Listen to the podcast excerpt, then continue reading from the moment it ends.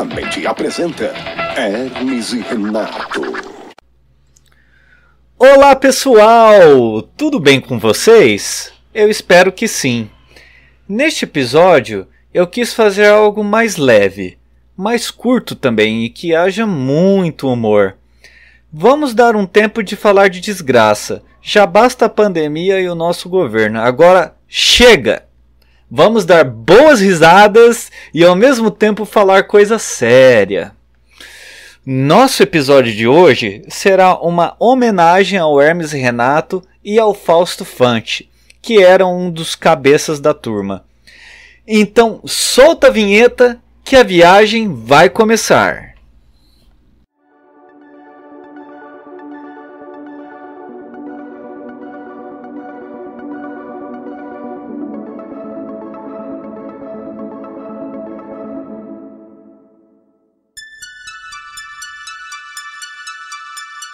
The Trip, o podcast para você viajar, viajar pelo mágico universo das múltiplas linguagens.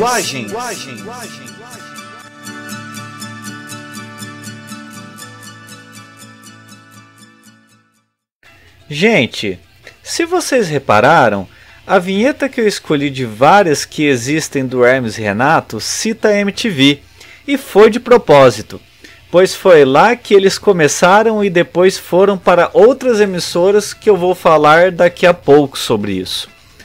Para quem não conhece Hermes e Renato, e pena de quem não conhece, né? É um grupo humorístico que fazem um humor ácido, porém muito valioso para a sociedade refletir. Eles não fazem um humor enaltecendo os ricos e humilhando os pobres Contrapartida, eles querem passar algo crítico para essa sociedade tão injusta que vivemos.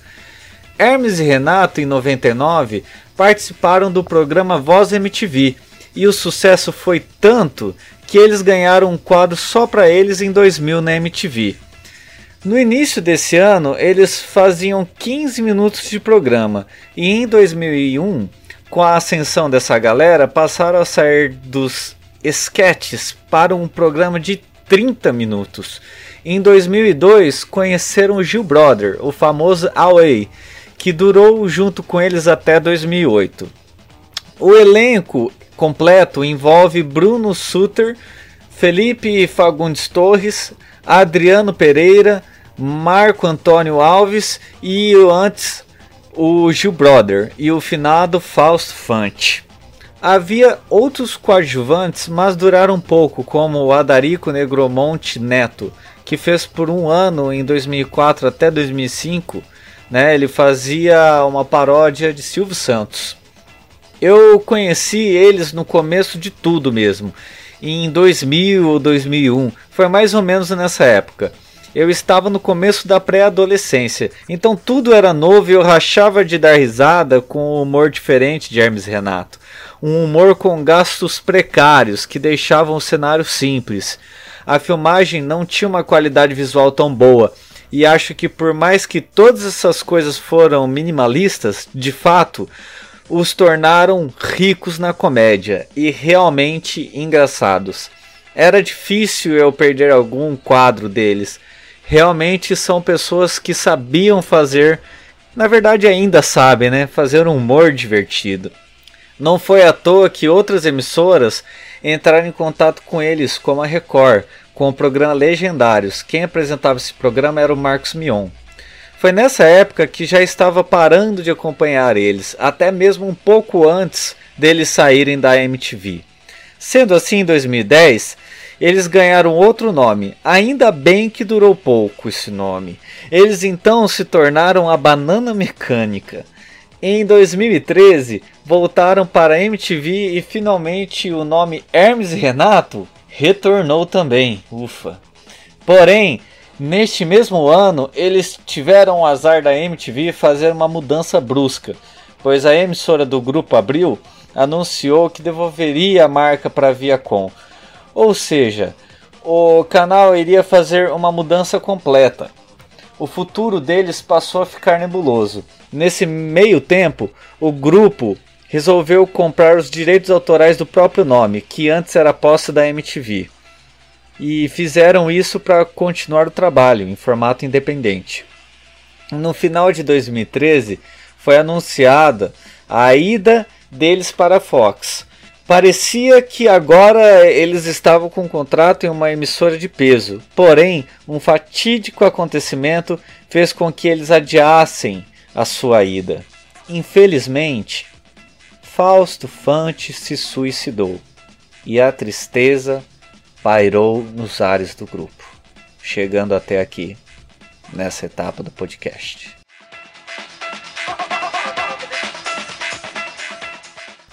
Bom, galera, eu achei melhor falar do suicídio dele, dar importância nesse ato que não envolve nem coragem nem covardia, e sim é um ato de desespero, como o psicólogo Haroldo Lopes no programa da A Tarde é Sua da Sônia Abrão na Rede TV falou sobre esse caso do Fausto.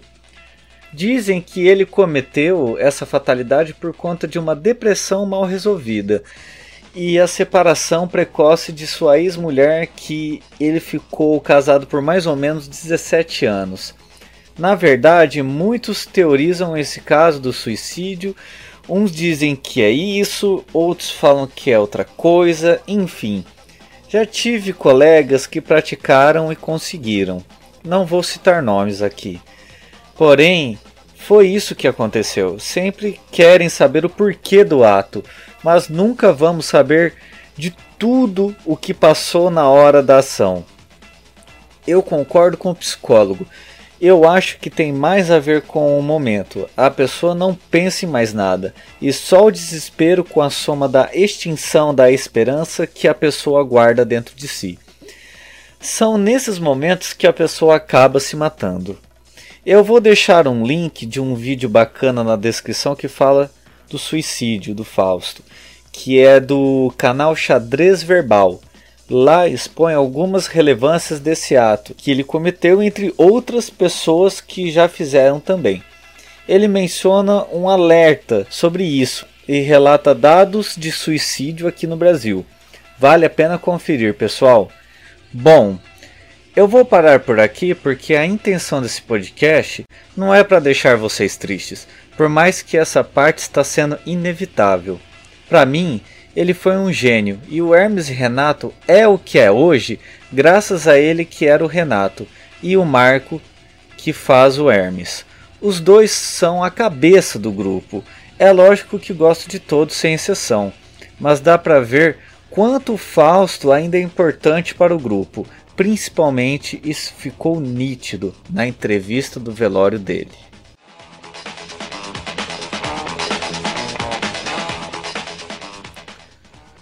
Para quebrar o gelo, agora irei citar o que mais me cativou no Hermes e Renato.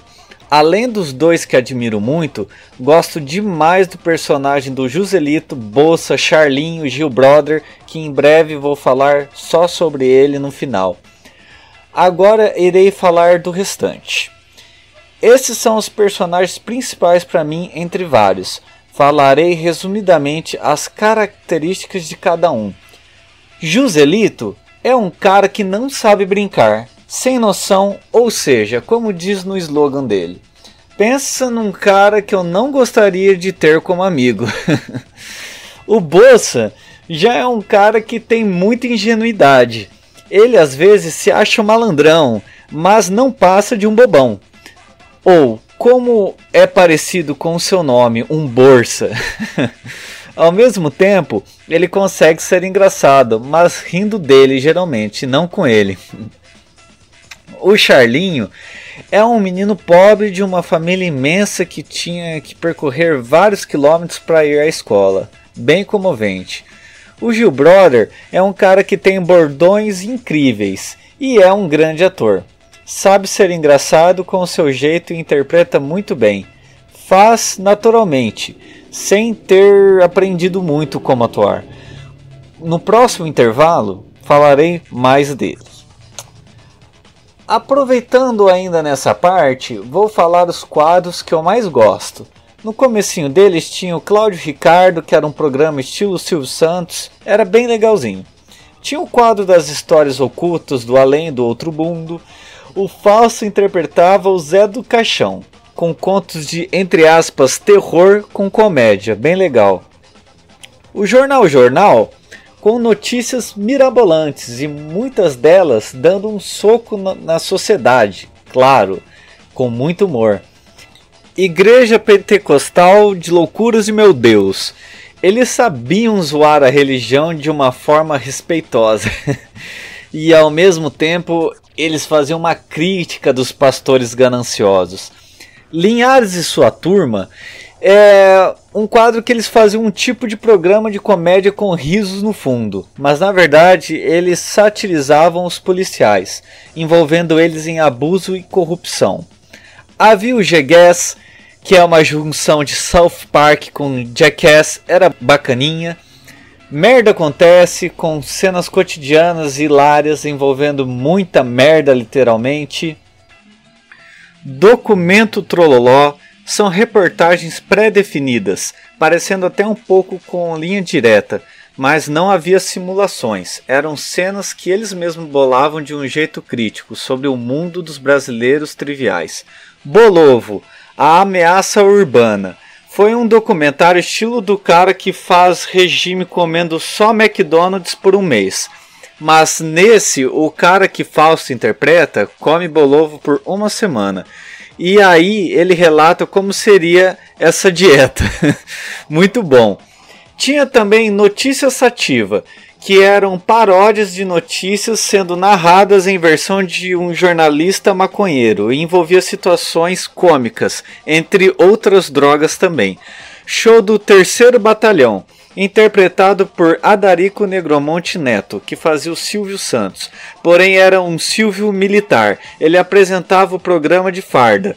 Era uma sátira do show do milhão. As perguntas tinham a ver com a vida de policiais e bandidos, sempre fazendo uma dura crítica nesse sistema que vivemos. Porém, é lógico, com uma pitada de ironia. E para finalizar os quadros, o nosso querido Bolsa Espetacular. É um quadro em que o personagem Luiz Bossa, que é o Felipe Fagundes, finge ser repórter, fazendo reportagens bem bacanas e se ferrando ao mesmo tempo. Com esse quadro que eles juntam uma novela chamada de Sim a Bolsa, onde mostra a vida em versão novela do Bolsa. É muito bom vale a pena assistir. Eles fazem outra novela chamada de O Proxeneta, envolvendo mistérios e um humor meio pesado. Porém, galera, vale a pena ver essas duas sagas. Vale a pena com certeza. Tem o Telaclass também, que eles pegam filmes toscos que não fizeram muito sucesso para fazer assim uma dublagem na versão deles. É bem engraçado. Eles tiram a voz né, dos atores principais do filme e colocam a dublagem deles. É muito cômico. E assim, galera, quem me apresentou tudo isso, eu não conheci tudo sozinho. Tem alguns amigos também que fizeram parte dessa influência do, do Hermes Renato, né? Eles indicaram algumas coisas. Um deles, principalmente o Harley, que é muito fã, ele indicou várias coisas do Hermes Renato, entre outros amigos. Mas é isso aí, galera. E as bandas? Gente, vocês têm que ouvir. Também sou hype com a música Bichinho de Matar com Pedra, Cola Velcro e sem falar da banda Massacration. Que banda foda. Os caras tocam bem demais. Existem músicas, né, muitas músicas deles nesses anos todos. Mas neste intervalo vou deixar a Bichinho de Matar com Pedra para vocês ouvirem agora. Até daqui a pouco.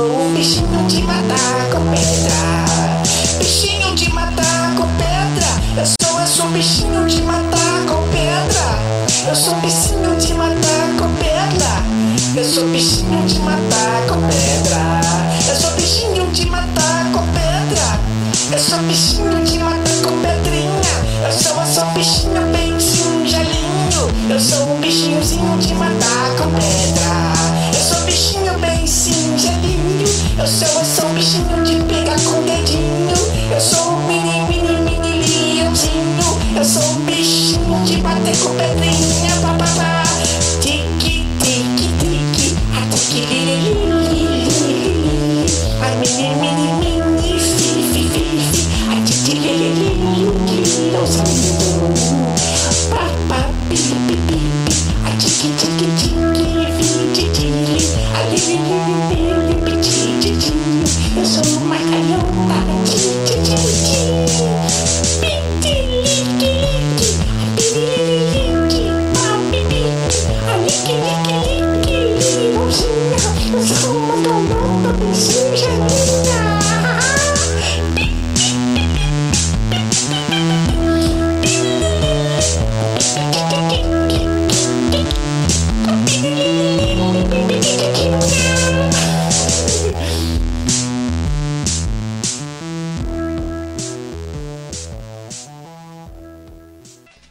galera, tá chegando aí no final do podcast e essa música eu coloquei só para vocês terem uma ideia de como é o humor do Hermes e Renato para quem não conhece, ok?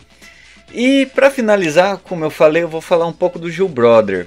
O Gil Brother, ele ficou com eles até 2008, né? Ele começou em 2002, então ele ficou mais ou menos aí uns seis anos por aí. E assim, ele ele saiu da turma, né? E numa entrevista, que até vou colocar essa entrevista aí na referência, na descrição, o Gil fala que ele quer ver eles bem, só que bem longe dele, né? Ele no canto dele e eles no canto deles. E que entregou nas mãos de Deus. Assim, não, ele não quer nenhum mal para eles, que todo mundo fique bem. Só que, meu, ele fez assim, ele saiu da turma e fez o canal dele, né, que chama Canal Away, chamava. Aí esse canal não existe mais, aí depois ele fez o Gil Brother Away. E agora ele tem lá o empresário dele, ele trabalha assim entre aspas de uma forma independente. Enquanto isso, ele falou assim que, né, na entrevista, que eles não pagavam ele direito, que não pagava como ele gostaria, que ele saiu sem ganhar nada, como ele mesmo disse, nem um carrinho de mão. Na parte deles, do Hermes Renato, eles fizeram também uma entrevista para assim debater o que ele falou. E, entre eles mesmo, né? Entre o, o próprio grupo. Eles falaram assim que não foi bem assim, que ninguém hoje em dia se submeteria a trabalhar em condições né, como se fosse escravagista. E ele ganhava bem, sim, só que no, né, na visão deles pode ser que eles, o Gil Brother queria mais do que eles poderiam dar para ele. E que o humor deles, né, tanto na MTV quanto em outras emissoras, eles nunca ganharam muito bem com isso, eles nunca ficaram ricos, né? Foram o que eles falaram. E principalmente quem estava falando isso era o Fausto na época, né? Na época ele falava tudo isso e os outros também complementaram, junto com a mesma viés aí do Fausto. E foi isso, galera. Então, quer dizer assim que hoje em dia os dois são tretados e que cada um ficou no seu canto. Só que é o engraçado que quando o Gil Brother falou que colocou nas mãos de Deus, eles na turma, né, Hermes Renato falando sobre isso, que essa mão de Deus, na verdade, ele colocou na justiça. Então, assim, o Gil processou eles e agora eu não sei como é que tá a tramitação desse processo, mas enfim, foi o que eu pesquisei, sabe? Eu não fui muito a fundo e, na minha opinião eu vou ficar neutro sobre isso, né? Porque cada um tem a sua versão E como eu não tenho dados irrefutáveis, porque aqui no podcast, galera, a gente sempre coloca dados, referências e provas concretas. Não tem nada de fake news. E tudo que a gente coloca, a gente coloca na fonte, na referência, na descrição, ok? É isso aí, galera. Eu vou finalizar aqui esse podcast é, com uma musiquinha, mas antes vou recitar o poema do nosso grandíssimo Flávio Ranucci. Até daqui a pouco.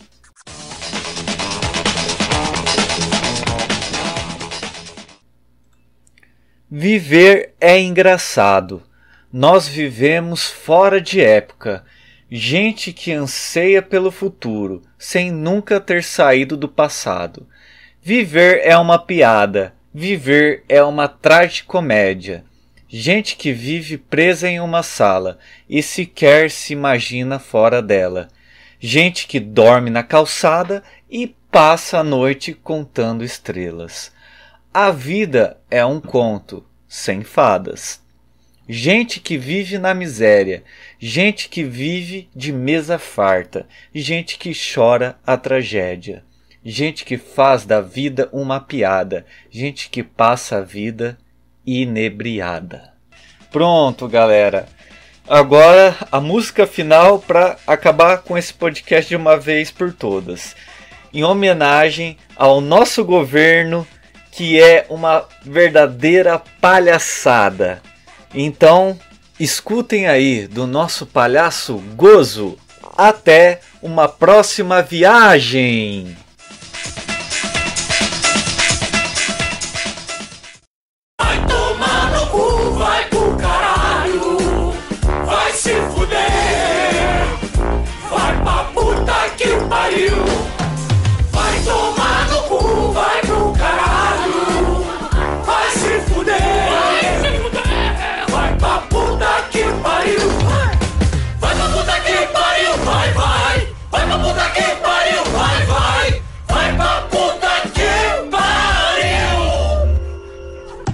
Você escutou o podcast que te faz viajar pelo mágico universo das músicas linguagens.